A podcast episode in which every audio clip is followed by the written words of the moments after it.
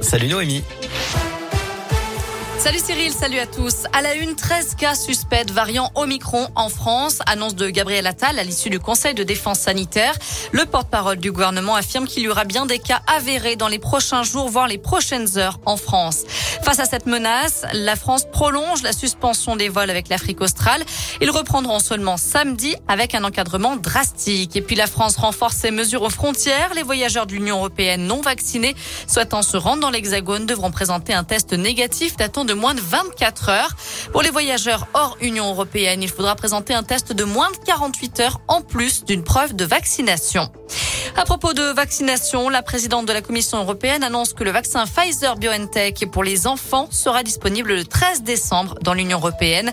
Ursula von der Leyen se dit favorable à une discussion sur la vaccination obligatoire, une mesure qui est déjà prévue en Autriche et envisagée en Allemagne. Une mauvaise nouvelle pour l'économie locale. Michelin poursuit son plan de simplification et de compétitivité pour la deuxième année. Le fabricant de pneumatiques devrait donc supprimer 614 postes en France l'année prochaine, dont 469 au siège social de Clermont-Ferrand. Le site du Puy-en-Velay sera touché aussi. En parallèle, le groupe prévoit 322 créations de postes.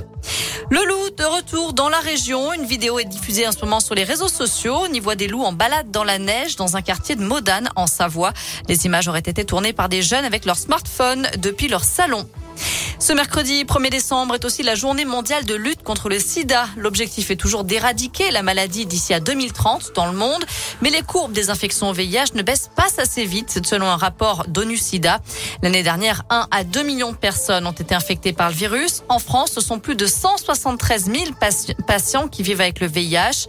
En signe de soutien, plusieurs établissements et monuments d'Auvergne-Rhône-Alpes ont accroché un ruban rouge sur leur façade.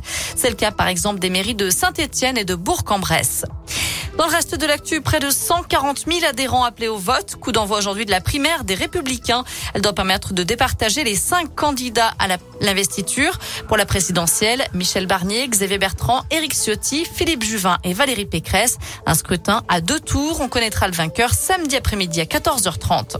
À retenir aussi le durcissement des règles de l'assurance chômage. C'est aujourd'hui qu'entre en application le dernier volet de cette réforme contestée.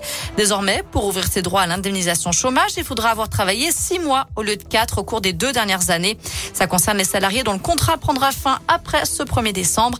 Notez aussi la mise en place d'une dégressivité de l'allocation pour les plus hauts salaires dès le septième mois d'indemnisation contre neuf actuellement.